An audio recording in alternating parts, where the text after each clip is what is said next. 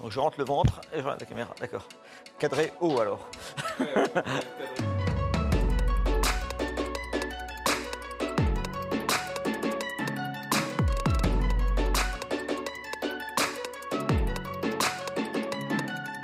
En fait, les sondages se sont surtout plantés sur les intentions de vote. Les personnes qui ne sont pas allées voter avaient exprimé des intentions de vote très particulières et ceux qui ne sont pas allés voter ne ressemblaient pas à ceux qui sont allés voter. Du coup, le score de différentes euh, formations, notamment celui euh, des listes du Rassemblement national, qui a un électorat beaucoup plus populaire, ce score-là a été euh, très largement surévalué. C'est probablement le principal échec des sondages depuis leur création en France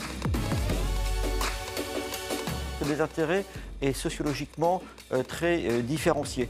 On sait qu'aujourd'hui, euh, seuls 48% des Français s'intéressent à la campagne présidentielle. Une bonne partie de la population ne se politise que lorsque c'est véritablement le moment du choix. Les candidats qui sont le plus écoutés par ceux qui suivent en permanence l'actualité, ces candidats, tel Éric Zemmour, sont favorisés par rapport à d'autres qui, eux, ont une audience beaucoup plus populaire et donc beaucoup moins mobilisée hors des périodes électorales.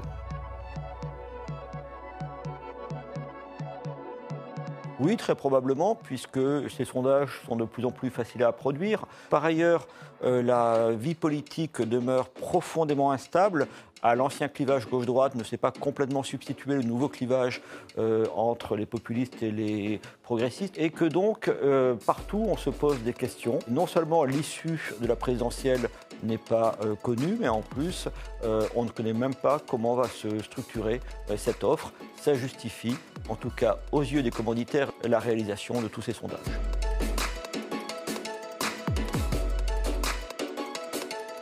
Oui, forcément, vous savez, les sondages ne jouent jamais un tel rôle politique qu'au moment où ils ont le moins de signification.